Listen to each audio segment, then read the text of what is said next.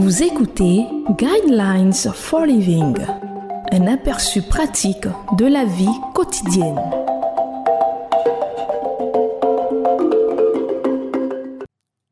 Bienvenue à votre émission Le Guide de la vie sur Évangile FM, la 105.4.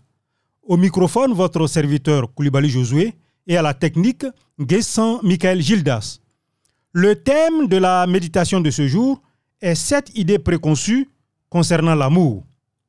Le verset qui va servir de base à notre méditation de ce jour est le livre de Colossiens chapitre 3 verset 14 qui dit ⁇ Mais par-dessus tout cela, revêtez-vous de l'amour qui est le lien de la perfection.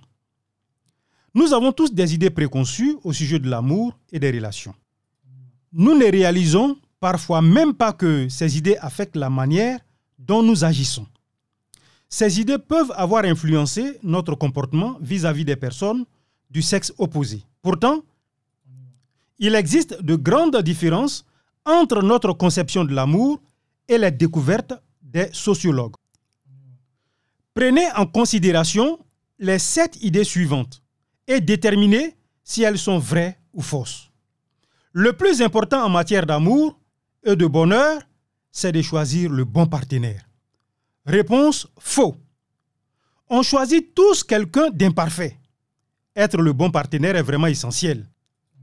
La seule personne que vous pouvez changer dans le mariage est vous-même. La plupart des gens veulent que l'autre change, mais ne font aucun effort eux-mêmes. Deuxième chose, rares sont ceux qui s'accordent sur la définition de l'amour. La réponse est fausse on choisit tous quelqu'un d'imparfait. Être le bon partenaire est vraiment essentiel. La seule personne que vous pouvez changer dans le mariage est vous-même. La plupart des gens veulent que l'autre change, mais ne font aucun effort eux-mêmes. Deuxième chose, rares sont ceux qui s'accordent sur la définition de l'amour. La réponse est fausse. Les études sur les hommes et les femmes démontrent que l'amour a la même signification pour la plupart d'entre nous. L'amour est une décision, une action, un engagement à prendre soin, à satisfaire les besoins d'une autre personne. Troisième chose, il est possible de suranalyser l'amour. La réponse est fausse. Le véritable amour est une décision que vous prenez sans cesse au cours d'une relation, ce qui nécessite un acte intentionnel et de la réflexion. Quatrième chose, loin des yeux, près du cœur. La réponse est fausse.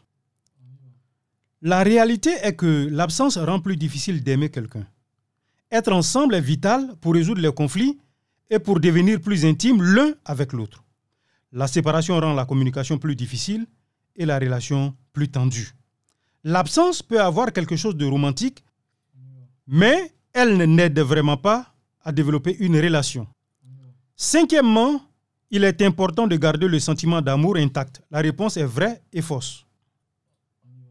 Sixièmement, si il ou elle m'aimait, il ou elle saurait ce que je pense. La réponse est fausse. Ce que vous pensez n'est pas marqué sur votre front. Septièmement, on finira bien par trouver une solution. La réponse est fausse. Rester dans un cercle vicieux et sans vouloir ne mène à rien.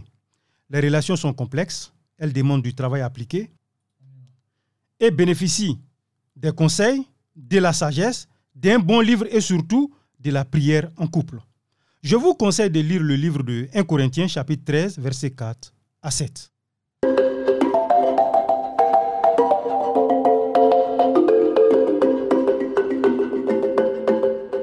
Vous venez de suivre Guidelines for Living.